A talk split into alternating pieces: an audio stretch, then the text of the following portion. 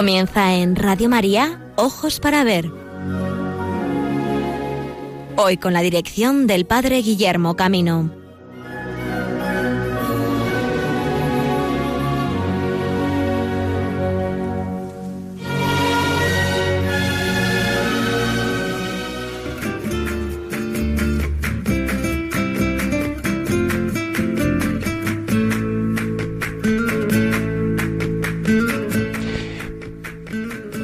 Días amigos y amigas de Radio María, bienvenidos a esta nueva edición de Ojos para Ver, nuestra primera edición difusiva en este nuevo año 2019.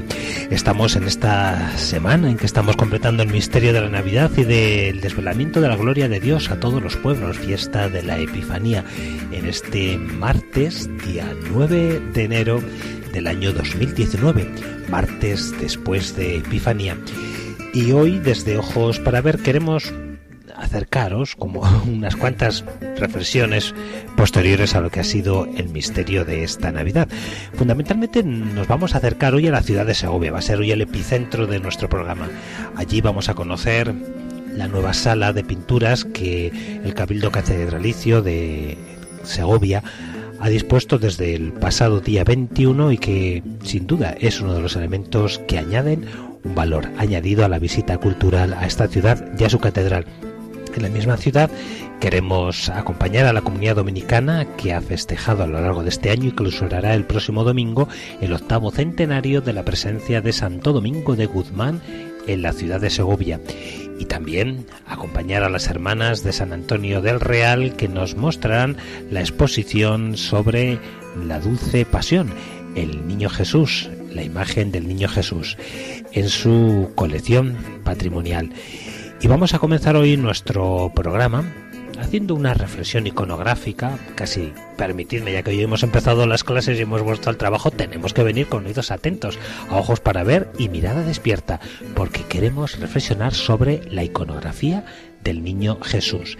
Vamos a repasar los tres ciclos fundamentales que configuran en la historia del arte cristiano, la visión del niño, y vamos a ir hablando de las imágenes que no me refiero ya tanto a las imágenes narrativas de su nacimiento, sino a las imágenes eh, interiorizadoras que reflexionan sobre la identidad y la misión del niño que ha nacido. Así pues, sed bienvenidos a Ojos para Ver. ¿Qué os parece si comenzamos todavía con una canción que nos habla del misterio de este niño Dios que ha nacido? Pues venga, la escuchamos, que os va a gustar.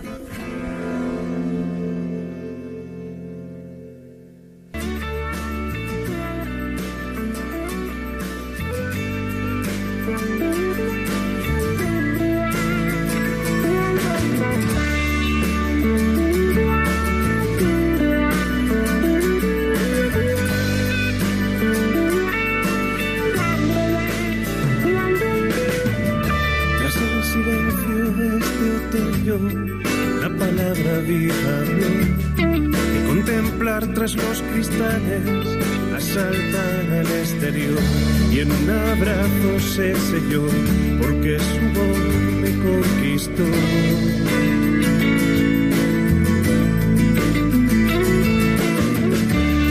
La transparencia de un instante en el que el tiempo se paró. La desnudez de su semblante a campo en mí que su huella dejó, ojos mirando.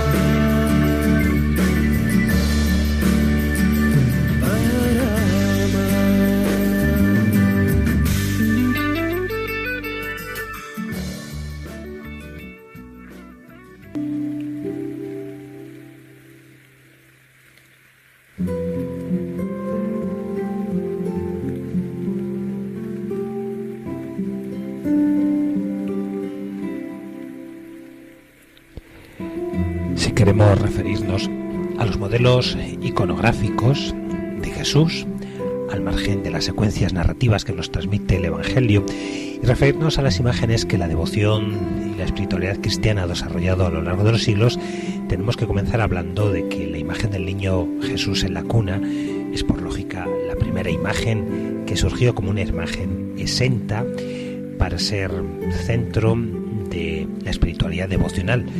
Las obras pertenecientes a este popular arquetipo que será muy conocido a lo largo de los siglos XVII y XVIII muestran ordinariamente al infante acomodado en una cuna, quizá en un pesebre recostado sobre su espalda, dormido con las manos cruzadas sobre el pecho, despierto, a veces sonriente o con brazos abiertos, como queriendo llamar la atención del espectador. Incluso en ocasiones, consciente de su divinidad, el niño bendice a sus adoradores mediante la fórmula de la benedición latina. También algunos autores, en un alarde de naturalismo infantil, han añadido efectos como el ademán de chuparse el dedo índice o elementos como sonajas y chupetes. La ausencia total de atributos elementos iconológicos es uno de los rasgos principales, a excepción de las potencias o el halo que en ocasiones coronan la cabeza del niño. Una de las variantes más extendidas es la conocida imagen como niño de fajar, que sigue las características propias de este grupo, pero con la particularidad de que ambos brazos de la imagen se pegan al cuerpo para facilitar su fajado. Así, el cuerpo es envuelto en gasas llamadas mantillas o envoltorios. Otros presentan la cabeza cubierta por un capillito, conmemorando esta práctica habitual en siglos pasados de cubrir el cabello del acristianado con un pañito o capillo de lienzo llamado implia, durante tres días posteriores a su bautizo con la intención de preservar la gracia del sacramento recibido. Otra imagen muy conocida es la imagen del niño perdido. El niño perdido es el niño Jesús sabio que aparece descrito por Lucas tal como lo encuentra María José en el templo después de tres días de su búsqueda. La característica propia y más peculiar de esta iconografía será la edad en que ha representado Jesús. Mientras que en el resto de los modelos el niño suele aparentar una edad inferior, el niño perdido presentará el aspecto más de joven que de niño, ya casi adolescente, superando lo que hoy serían los 12 años. Pero bueno, según los datos, es esa idea de querer mostrar ya una autoconciencia de un Jesús ya más maduro, ¿no?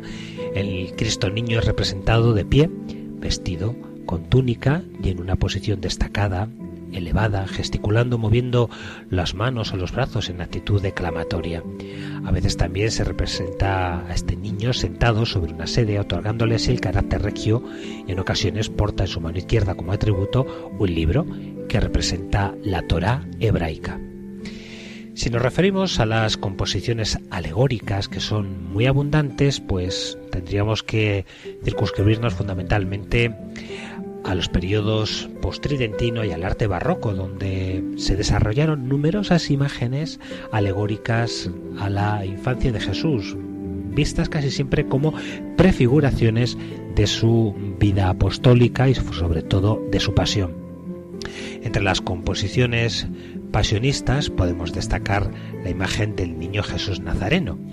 El niño Nazareno se presenta vestido con túnica larga, fundamentalmente de color carmesí o dorado, muchas veces incluso con una, una, túnica que lleva cola y que arrastra por el suelo en señal de dolor por su sufrimiento.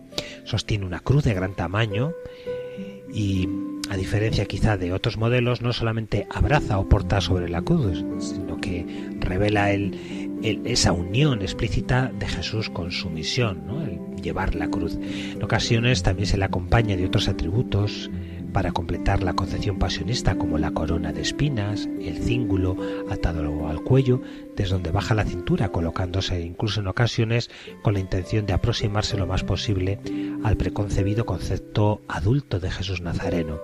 Puede llevar peluca postiza, de largas guedejas.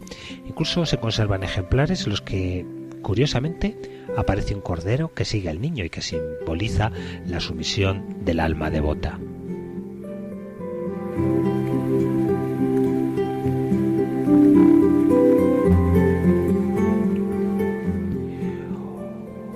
Otra de las imágenes pasionistas es mostrar al niño con los atributos de la pasión. Puede ser que los lleve pues de modo gracioso en un calderito, portando los clavos, la corona de espinas, el martillo, la tenaza, azotes, escaleras, la lanza, la esponja, es decir, en general las armas Christi, ¿no? Otra imagen es el niño Jesús crucificado, aunque contó con poca aceptación entre los fieles debido al impactante que resultaba, ¿eh? rozando casi pues un poco lo desagradable, ¿no? Además de haber sido censurada esta imagen por la propia Iglesia, sin embargo encontramos aún imágenes que nos han llegado, eh, donde vemos a este niño Jesús clavado en cruz, ¿eh? no suele estar crucificado en, en los brazos y en los pies, sino más bien atado en un pequeño gesto de dulcificar la escena. ¿no? Otra imagen es el niño soñando con la pasión. Es uno de los subtipos más recurrentes donde podemos encontrar al niño recostado que aparece dormido, quizás sobre una cruz, incluso sobre las propias Arma Christi, e incluso dormido sobre una columna a la que se agregan los instrumentos del martirio. En pintura se da el caso de exponentes, sobre todo en los siglos XVI y XVII, en que el infante duerme plácidamente y en uno de los ángulos de la escena se representan bien dentro de un tondo o portados por los ángeles los atributos de la pasión. Los niños soñando con la pasión pueden aparecer también en nobles sillones, en camas, camas con doseles, recostados sobre cunas, sobre la propia cruz o durmiendo dentro de una concha, como el niño Jesús conservado en alguno de los museos de, nuestra ciudad de Valladolid. Muchos de ellos gozaron y gozan de gran aceptación en la clausura, donde se veneran dentro incluso de corazones dorados, sobre conchas, como os decía, guardados custodiados con cariño en vitrinas de, cristal o rodeados de frutos de cera y flores de talco. Otra imagen es el niño Jesús carpintero, que lejos de interpretarse como una representación pueril, doméstica y naturalista, adquirió esta composición a la naturaleza de escena premonitoria a través de los propios sermones y escritos piadosos que hablaban de cómo Jesús, eh, labrando el taller, en el taller de Nazaret, el trabajo de su padre, era consciente de, también de que iba labrando su propia cruz, devastándola y preparando así el altar de su sacrificio. Otra imagen es el niño de la espina, eh, algo que también que la poesía mística ha mostrado en numerosos casos. Los episodios narrados en estos textos proponen a María, José y al niño como modelos virtuosísimos a quienes imitar en escenas de profundo simbolismo. Una de ellas es esta en que el niño Jesús jugando en su casa de Nazaret tejiendo una corona de espinas y se pincha en el dedo, de la cual brota una gota de sangre. Es una prefiguración de la propia entrega de este Cordero manso y humilde que acude a dar su vida por nosotros. Otra imagen es la del niño apocalíptico. Existen imágenes del niño Jesús en que aparece dormido, meditabundo sobre una calavera y que se puede interpretar como de pasión, por lo que de premonitoria tiene. Pero estas imágenes se agrupan en un grupo más amplio, denominado el niño apocalíptico. El elemento atributo parlante que lo acompaña que distinguirá eh, su, su identidad es la calavera sobre la que se recuesta, a veces medita o muestra bajo sus pies. El hecho de que este lúgubre elemento haga del hecho de la imagen a veces alma, casi con la función de almohada, representa también el triunfo de Jesús sobre su muerte. Seguimos comentando otra imagen y es la del niño Jesús esclavo o cautivo. Es uno de, los modelos que en siglos pasados contó con una amplísima difusión, fácilmente identificable porque la imagen aparece agarrando entre sus manos eh, o bien sus manos atadas con cadenas o grilletes. Parece ser que este elemento simbólico fue utilizado primeramente como atributo propio de la Orden de la Merced, haciendo alusión a su carácter de redentora de cautivos, pero posteriormente fue asimilado por otras congregaciones e institutos que contaron con imágenes de niños cautivos, a la que añadían el hábito de la orden o un medallón en el pecho con el emblema corporativo. En este modelo el niño se muestra sujeto a su destino pasional, pero complaciente.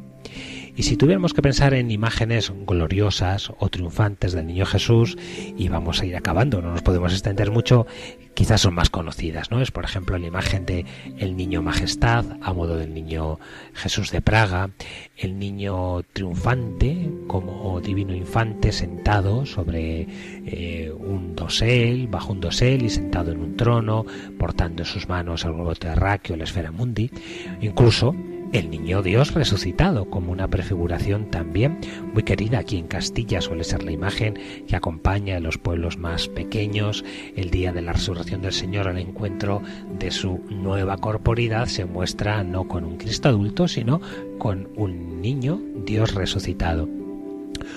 Otra imagen es el niño eucarístico, que prefigura en forma de un niño Jesús inocente, desnudo, humilde como cordero indefenso y que fue asimilado por los fieles como la presencia real de Cristo en la Eucaristía. Es una imagen que suele estar presente en las puertas de los agrarios y en numerosos comulgatorios, al igual que está el niño salvador del mundo, el Jesús buen pastor, el niño vencedor del pecado, el niño Jesús del corazón, ¿eh? el propio Jesús mostrando su corazón y también la imagen de Jesús como emblema de una orden muy propio también de las de las congregaciones religiosas, tanto jesuitas, dominicos, llevando sus anagramas franciscanos.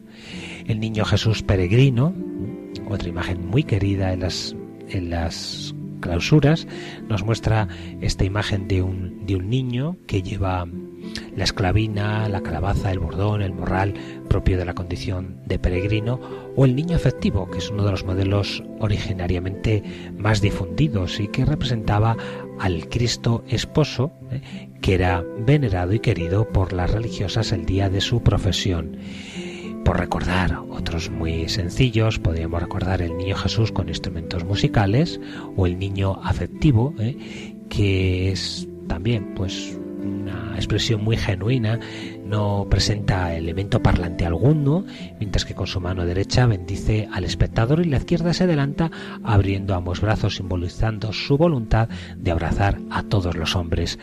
Este simbolismo de abrazo, originado la arquitectura de los foros de la Roma clásica, como sabéis, Corzó también arquitectónicamente de, de, una expresión muy querida, la imagen de la propia iglesia, la propia iglesia de Roma, que Bernini deseó que fuera esta expresión de Cristo con los brazos abiertos acogiendo a toda la humanidad.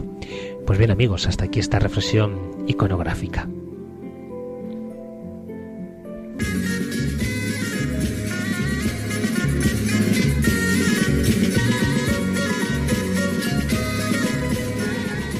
Con esta J de fondo nos acercamos a las tierras segovianas para conocer el octavo centenario de la presencia de Santo Domingo en las tierras de Castilla, en Segovia.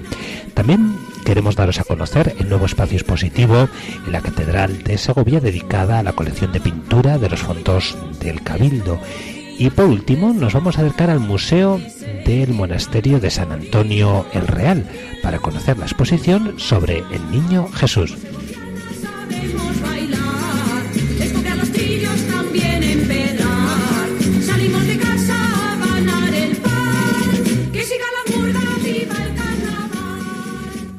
Muy buenos días, Sor Mercedes. Tenemos hoy la alegría de poder compartir en esta mañana un poco gélida en España. No sé cómo ha amanecido en Segovia, supongo que también con mucho frío. Así que. Heladita.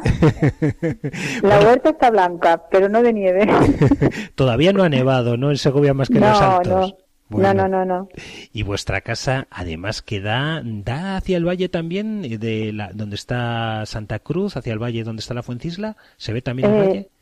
Eh, bueno, se ve desde la zona alta de la Torre de Ajá. Hércules, sí, sí se ve todo el valle la Alameda, el, la cueva no porque la tapan unas, una, unas casas, entonces no vemos la cueva, pero vemos el lugar, lo que es la, la Alameda del Parral, se ve la Fuencisla, el, los Carmelitas, el, el monasterio de los Carmelitas, Sí, sí. y, y no se ve exactamente eso, pero nosotros estamos justo en la Plaza Mayor. En el cogollito de la ciudad. Efectivamente, tenéis la suerte de estar en el corazón de, la ciudad, orando, intercediendo por todos nosotros y ofreciendo además unos trabajos preciosos que luego nos tienes que comentar cuál es vuestra vuestra tarea también artesanal.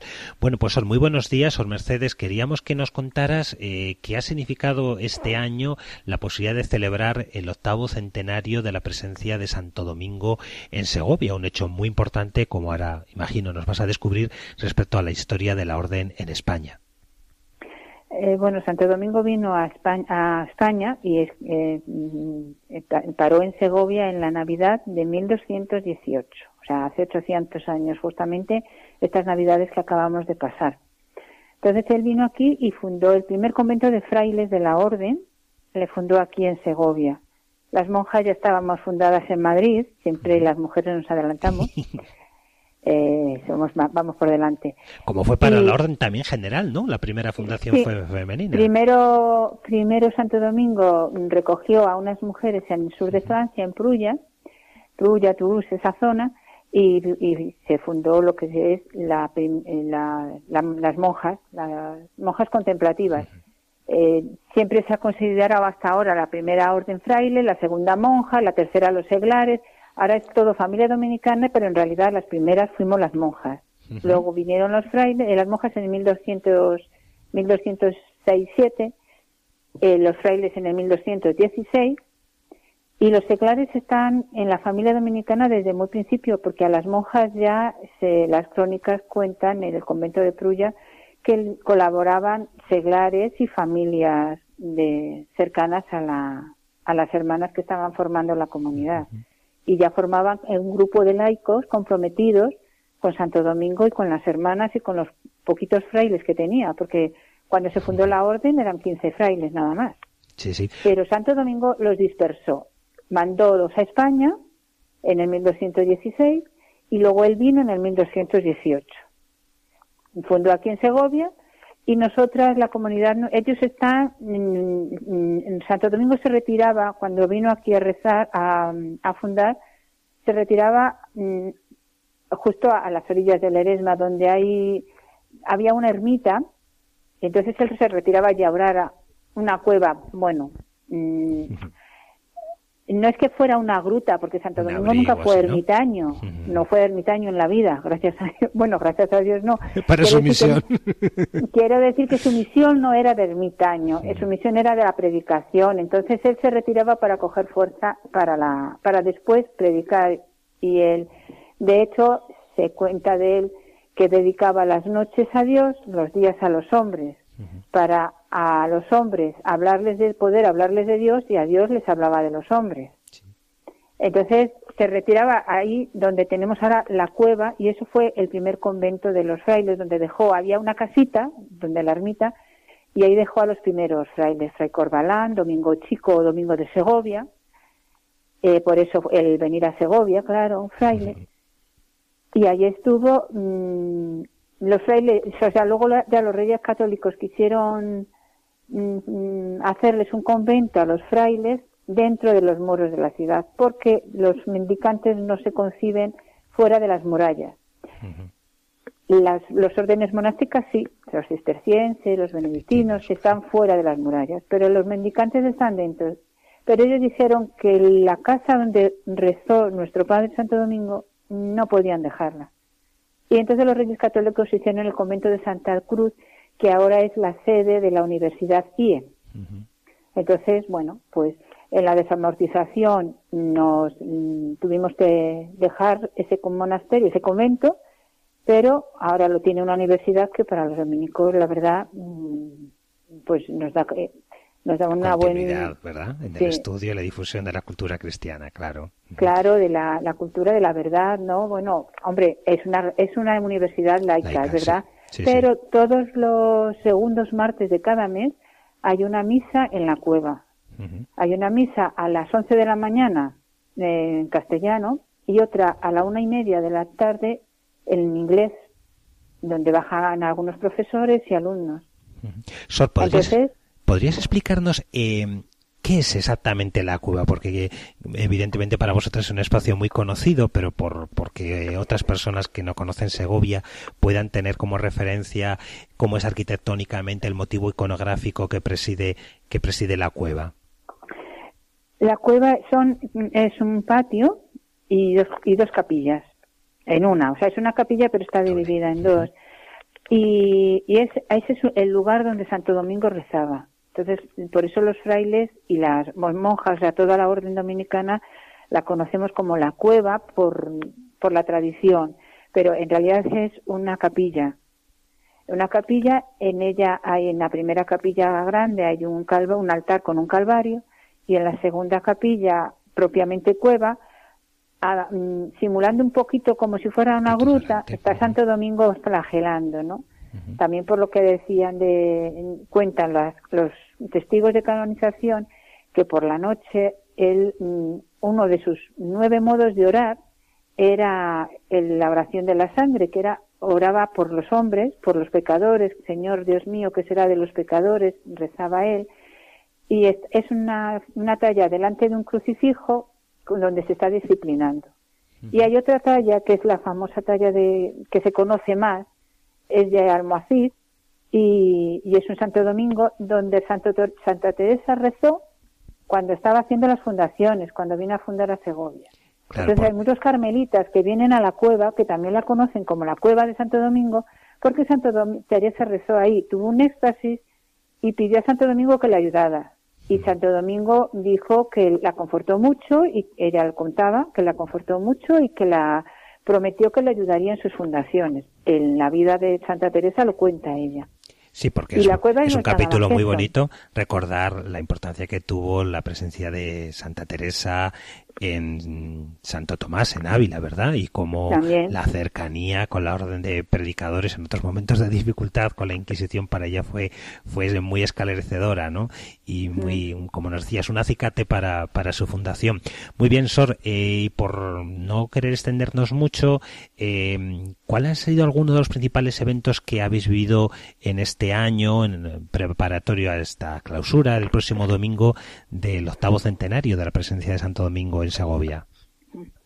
Bueno, la inauguración del centenario fue en diciembre del, del 2017 y tuvimos la suerte de que pudiera celebrar la Eucaristía mm, nuestro obispo, don César.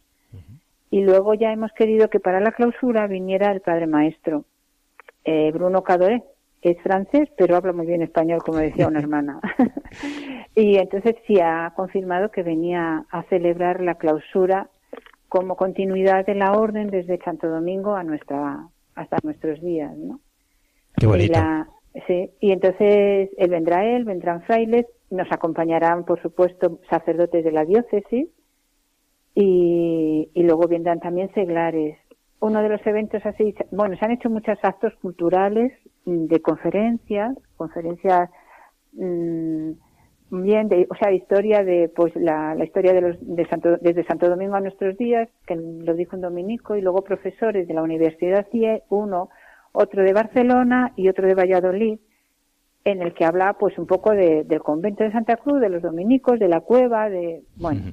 Y después también hemos tenido en, en, los meses de, en el mes de diciembre conciertos, conciertos de, de coros y de, y de solistas, ¿no? Qué bien y la verdad que así como ha sido un, centenario un poco más cultural, pero también que sobre todo mm, se ha impulsado bastante, aunque no haya habido muchos colaboradores, porque claro, es la predicaminata. La predicaminata es algo muy importante que cuando lo hemos dicho aquí en el ayuntamiento, cuando nos, que nos han ayudado, nos han, han colaborado turismo, dice, ¿qué es eso de la predicaminata? Y entonces dijimos, pues mire, igual que Santo Domingo vino andando de Madrid a Segovia, pues un grupo de laicos dominicos y de simpatizantes que han querido colaborar se han venido, normalmente llevan haciéndolo yo varios años en mayo. Vienen de Cercedilla a Segovia andando. Y este año, como era el centenario, querían hacer una predicaminata plus. Y entonces la han hecho justamente en el puente de la Constitución, porque claro, hay gente que trabaja y no puede venirse en Navidad, porque tiene que trabajar. Y entonces vinieron esa semana desde Madrid, o sea, sí que ya no es de ser Sevilla-Segovia, sino Madrid-Segovia, Les costó tres días, pero vinieron encantados, se quedaron aquí luego porque siempre cuando hacen la predicaminata se quedan aquí en el, con nosotros en el convento, en la, en la capellanía que tenemos. Y pues la verdad, pues ese acontecimiento es un poco como alrededor de donde giraba el centenario, la predicaminata por lo de el camino de Santo Domingo a Segovia. Perfecto, Sor. Y por hablar de vuestro presente, eh, ¿nos presentas un poquito vuestra comunidad? Que, ¿Cuál es vuestro trabajo? ¿Cómo estáis haciendo vida el carisma dominicano en, en Segovia? Bueno, nuestra vida, la vida contemplativa no tiene así como mucha cara al exterior, pero sí cara al interior, que es donde debe de estar, en la oración, ¿no? Somos una comunidad de siete hermanas y, y en realidad lo que damos a la gente es nuestra liturgia, la, la, Eucaristía de todos los días y también el oficio divino. Abrimos la puerta de la iglesia, bueno, por la mañana, a primera hora, claro, laudes, o nos avisan o si no, no les abrimos, pero si no, en sexta, en el oficio de lecturas, en víspera, o sea, lo que es el resto de las horas mm, de la liturgia, sí que lo, lo ofrecemos a gente que, que, quiera acompañarnos y sí que hay gente que viene a rezar con nosotras. Y he leído en un cartel que además canté gregoriano, ¿no?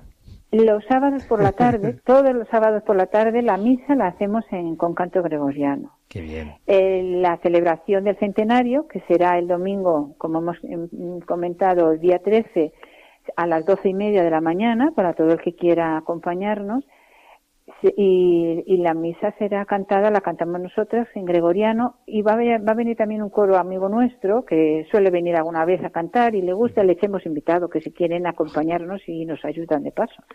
Entonces será en gregoriano también, pero normalmente todos los sábados. Muy bien, la misa de siete. Muchísimas gracias. Eh, de verdad, antes nos hablabas de la predicaminata. Yo tengo una experiencia de hacer una pequeña predicaminata en torno a la ciudad, recorriendo los espacios de, Teresa, de Juan de la Cruz y también de, Domingo. Y os garantizo que a los adolescentes y a los a la gente de 17 años de primer bachillerato, que es con quien lo solemos hacer, es, es un día y una experiencia muy bonita. ¿eh? Segovia reúne muy buenas condiciones, tierra de santos y de raíces, como nos decía ¿no? Pues para crecer por dentro y desde ahí poder compartir y, ser iglesia. Muchísimas gracias, Sor Mercedes. Un saludo a la comunidad y que clausuréis con mucha alegría este aniversario, este octavo centenario que sea el inicio de otros tantos de años de servicio a la iglesia. Muchas felicidades. A usted, gracias. Hasta luego. Adiós gracias.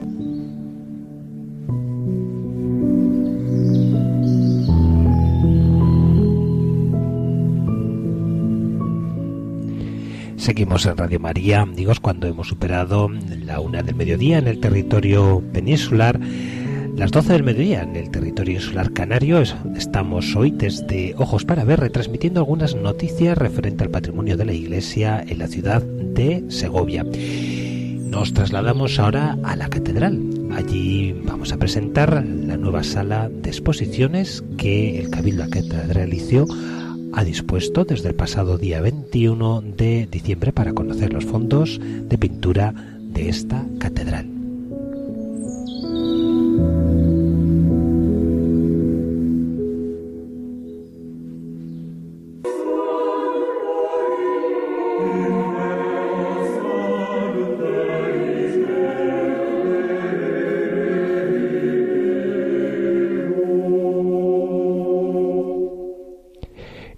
Del Magnificat de Cristóbal Morales nos sirven como introducción al primero de nuestros reportajes. Desde la ciudad de Segovia queremos conocer el nuevo espacio dedicado y titulado así Sala de la Pintura de la Catedral de Segovia.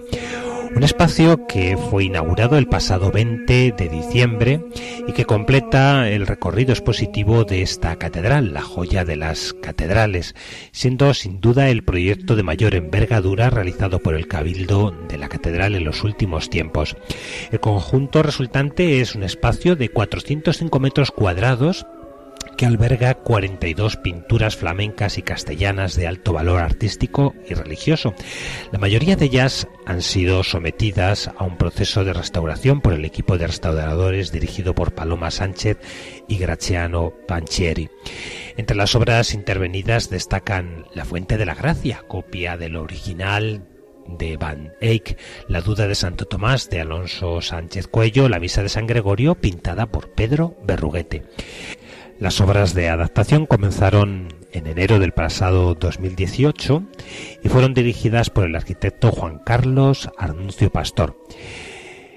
El conjunto expositivo está distribuido en dos espacios situados bajo el claustro gótico y el cuerpo de la librería, este último cubierto de una bóveda con una magnífica estereotomía, la obra más emblemática que se recoge en esta sala y que centra sin duda la la atención del visitante al llegar a ella es el tríptico del descendimiento de Ambrosius Benson que se hallaba anteriormente en una de las capillas laterales de la catedral y que ocupa eh, la parte central de este segundo espacio con una ubicación al estar a nivel de suelo que le hace ciertamente accesible visualmente al espectador. Recordad amigos que se trata de un tríptico que tiene algo más de 3 metros de altura, por lo tanto es un espectáculo el poder situarse a unos metros de el propio tríptico y poder ver la diversidad de, de sus detalles. Los visitantes para completar esta percepción visual pueden disfrutar de un nuevo servicio de audioguía que se puede descargar gratuitamente antes o durante la visita a través de códigos QR y que explica las 10 obras más singulares de esta sala, además de contener material audiovisual que se, se proyecta también en una pantalla que hay en el acceso a la propia sala. La responsabilidad de la elección de las obras dentro del conjunto de, obras que dispone la Catedral de Segovia, su disposición y el contenido de la audioguía ha recaído en José Ángel Rivera de la Sera, sacerdote de Zamora, experto en arte sacro, que ya ha colaborado con otras ediciones de las sedes del hombre y en otras intervenciones del arte y patrimonio de las diócesis de Castilla y León. Este nuevo espacio expositivo se suma a la oferta cultural que hace la Catedral de Segovia que como posiblemente muchos conozcáis, consta por un lado de las 22 capillas, la torre, las naves del templo, eh, del propio edificio catedralicio y colateral se halla el claustro, en donde podemos conocer la sala de los tapices, la sala de los ornamentos litúrgicos, al acceder a través de una hermosísima escalera, la sala capitular, la sala de Santa Catalina y como digo este nuevo espacio eh, es dedicado a la pintura que ha sido realizado bajo el claustro. Vamos a comentar, eh, bueno, pues la intervención que desde luego hace que sea una visita espectacular en cuanto a la ubicación de las propias de las propias salas y el proceso como se ha realizado. Como decía, este conjunto de 405 metros cuadrados abiertos al público se distribuyen en un primer espacio eh, de acceso hasta el espacio abovedado que se llama el cuerpo de la librería y que ha liberado prácticamente la mitad de la panda del, claustro del, lateral sur gracias a un proyecto de excavación que se llevó a cabo a partir de 1995 por los arquitectos Eduardo Navarro y Juan Antonio Espegel. Esta intervención no estuvo exenta de polémica debido a que muchas personas, bueno, pues tenían reparos a que eh, levantar eh, el piso del claustro y excavar todo este espacio expositivo podía conllevar alguna dificultad en la mm, solidez de la cimentación. Y sin embargo, bueno, pues la realización ha demostrado que, fuera de esta dificultad, al revés, se ha consolidado el propio, la propia sustentación del claustro y se ha introducido para ello una losa de hormigón armado sobre el suelo en la mitad sur de este claustro debajo del cual ¿eh? se encuentra el espacio expositivo.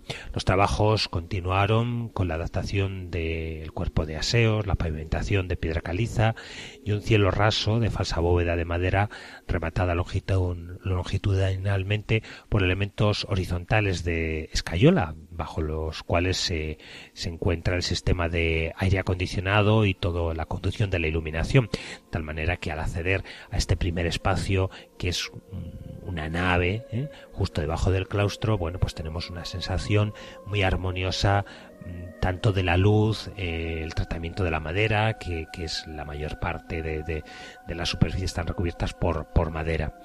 Tras más de 27 años de adaptación de estas obras, la nueva sala de exposición mm, nos ofrece, como os decía, un espacio pues muy muy armónico ya que se trata de, de un espacio con un cubrimiento abovedado en el cual bueno pues he estado trabajando eh, a lo largo del año 2018 ¿no?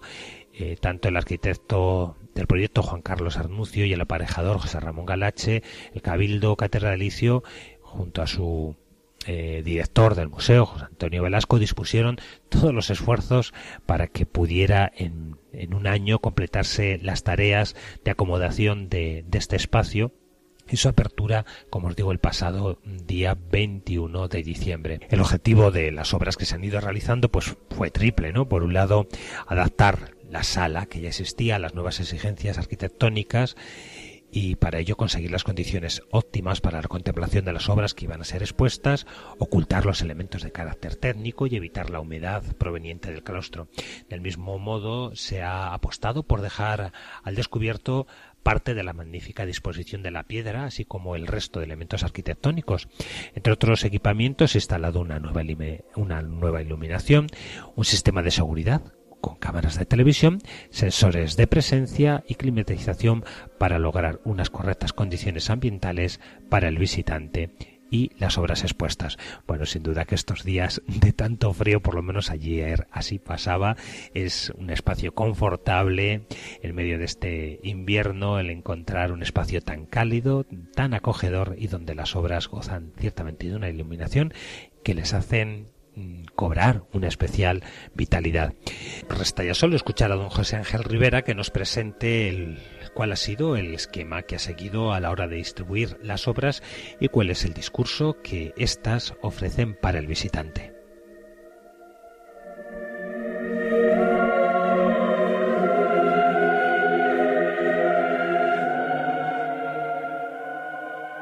Entonces el Cabildo, con muy buen criterio, decidió hacer esta obra eh, hacer una infraestructura museística y colocar aquí, digámoslo así, las pinturas más importantes, lo más granado de la colección de pinturas que tiene la Catedral de, Segovia. Eh, hay, sobre todo, cosas que tiene la Catedral de Segovia y que no hay en otros lugares, que es la pintura flamenca, sobre todo los trabajos de Benson. Eh, pintura del siglo XVI, también de Berruguete y otras pinturas del siglo XVI que son copias de grandes pintores flamencos. Entonces tenemos a Benson, tenemos también pinturas según modelos de Van Orley, de Albert Woods, etc. Em, son en total 42 obras, hay de todos los estilos, digámoslo así, de todas las épocas, desde el siglo XV hasta el siglo XX. Hay multitud de diversidad de soportes, por ejemplo, hay obras en lienzo, obras en tabla, obras, eh, obras sobre cristal, etcétera, sobre cobre también, como estos que encontramos aquí. Y después una variedad también mm, iconográfica o temática muy importante. Eh, imágenes de la Virgen, de la Sagrada Familia, de la vida de Jesús, del misterio pascual de Cristo, etcétera. Entonces, eh, yo creo que cualquier persona que venga a visitar esta sección de pinturas va a quedar maravillada. Yo tengo que dar las gracias a varias personas. En primer lugar, a Arnuncio, que ha sido el arquitecto que ha proyectado la infraestructura museística. Y tengo que dar las gracias también a Alteisa, José, mm, de la empresa Alteisa de Zamora, que ha iluminado las obras. Porque para mí, en un contexto museístico, la obra es muy importante, pero la iluminación finalmente es eh, la que pone en valor esas obras que cualquier persona que venga a la Catedral de Segovia, que le interese la pintura, viendo la Capilla de la Inmaculada, con las obras de Ries y viendo esta sección de pinturas, realmente ha visto prácticamente todo lo más importante, porque es que aquí está lo más granado de la catedral. Nos recordaba don José Ángel la diversidad temática iconográfica de este conjunto expositivo, pero es, verdad que el recorrido en torno a las imágenes de la maternidad divina de María, las imágenes del el Dios Niño, ocupan una buena parte del conjunto de estas escenas. Así que vamos a motivarnos, por decirlo de una manera, a visitar esta exposición también con esta canción, Temblando estaba de frío, una canción dedicada a la maternidad divina de María y al niño Dios que reposa en sus brazos.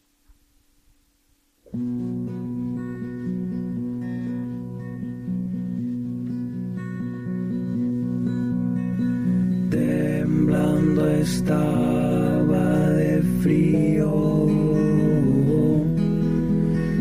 mayor fuego del cielo. Y el que hizo el tiempo mismo, sujeto al rigor del tiempo. Su Virgen Madre le mira,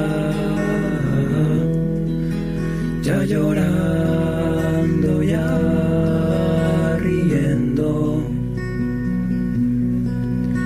como es su espejo el niño, hace los mismos efectos.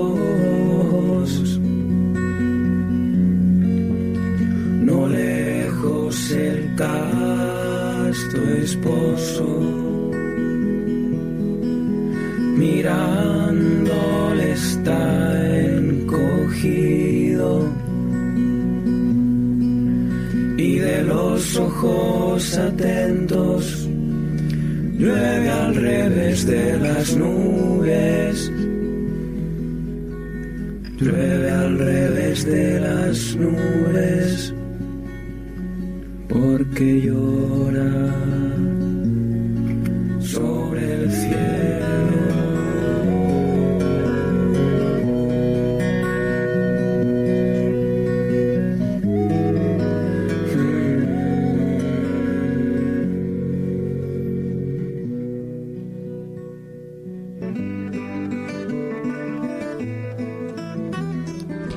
sin salir de Segovia no dejamos de recorrer también una exposición que en este caso desde el monasterio, el museo del monasterio de San Antonio el Real nos permite conocer la iconografía del Niño Jesús. Se trata de una exposición que contiene 33 tallas de diversos tamaños, en distintas técnicas, donde podemos contemplar la iconografía variada del niño Jesús en su infancia y en su preadolescencia, porque como podemos observar, veremos niños ya entalladitos. ¿eh? Se hace realidad la palabra de que el niño crecía en gracia, sabiduría ante Dios y ante los hombres. En este caso es doña Pilar Fernández Vinuesa, actual directora del museo, quien ha organizado esta primera exposición a partir de los fondos de la comunidad. Está dedicada, como os digo, a este conjunto de imaginería religiosa del Niño Jesús, colección que atesora el convento y que procede de la colección que se ha ido formando a lo largo de los siglos con las imágenes que traían las hermanas al entrar en clausura. El título de la muestra es directo, La advocación más tierna, los niños Jesús de San Antonio el Real de Segovia. Podemos ver 33 tallas algunas pequeñas y otras de tamaño natural de los siglos fundamentalmente 17 al siglo XIX. 19 de estas figuras salen de la clausura conventual y pasan al espacio expositivo, la zona dedicada como museo permanente de esta comunidad. Están confeccionadas la mayor parte en madera policromada, vestidas con los ropajes que normalmente solían hacer las hermanas, con bordados, brocados y en algún caso con pelo natural, ya que las propias religiosas se lo cortaban en la ceremonia de inicio a la vida religiosa. Las figuras tienen diversos formatos, desde niños Jesús en cuna, sentaditos, niños diáconos, triunfantes, pasionarios, la imagen de Jesús Salvador, el niño de la bola y lógicamente el complemento de Juan el Bautista en el desierto. La exposición cuenta con la colaboración del Ayuntamiento de Segovia a través de la Concejalía de Patrimonio Histórico y Turismo, que ha facilitado varias vitrinas para que las figuras se puedan mostrar al público y así difundir también esta propuesta que se puede visitar hasta el próximo 31 de enero. Esta muestra también está pensada para divulgar la poco conocida suma de arte que posee este monasterio, el propio inmueble, que es desde luego una joya desconocida del patrimonio segoviano y castellano. Fernández Vinuesa, experta en didáctica de museos, ha destacado que la exposición trata de impulsar la visita al monasterio. Su atractivo es que la colección de Niños Jesús es de una calidad excepcional, con obras de diversa procedencia, porque las novicias que las traían en su ajuar al ingresar al convento algunas de familia medianamente acomodada, les permitió encargar alguna de estas obras a los talleres de la época, fundamentalmente significativo al taller, al taller de Juan Martínez Montañés en Sevilla, donde proceden dos de las imágenes, así como de otras escuelas andaluzas. Una estatuilla tiene una historia curiosa, pues una de ellas fue abandonada en el torno, como se hacía con los niños expósitos, ¿no? Con un cartel que indicaba que había sido hecha con un leño de Jerusalén. La representación del Niño Jesús es muy importante en todos los conventos franciscanos y de clarisas desde que en el siglo XIII San Francisco de Asís llevara una imagen a la iglesia el día de Navidad para que la adorasen los fieles. Es la advocación más tierna de las monjas clarisas. El pelo natural que tienen buena parte de ellas es de las propias religiosas, como recordaba, ¿no? Y ellas mismas también les hicieron los vestidos. Una exposición, desde luego, para contemplar y valorar el rico patrimonio generado por el misterio de nacimiento del Hijo de Dios, el arte de la Navidad, que no cesa. Estamos todavía viviendo en esta semana de Epifanía y nos queda tiempo para saborear la dulzura y el gozo del niño Dios que ha nacido. Se preguntaba el poeta Íñigo de Mendoza, allá en el siglo XV, ¿eres niño y has amor? ¿Qué farás cuando mayor? Una buena pregunta, ¿no? Contemplando estas 33 imágenes del niño Jesús, tantas como sus años, cuando él sea mayor y nos muestre el gran amor con que nos va a salvar.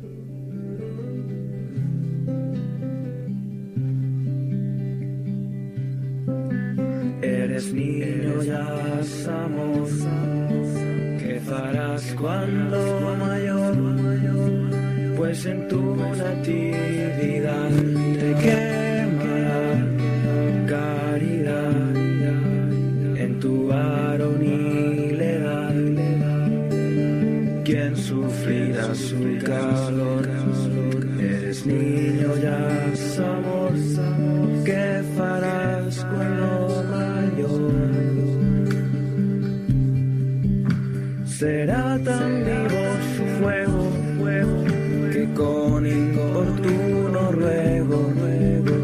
salvar al mundo ciego, te dará mortal dolor, dolor.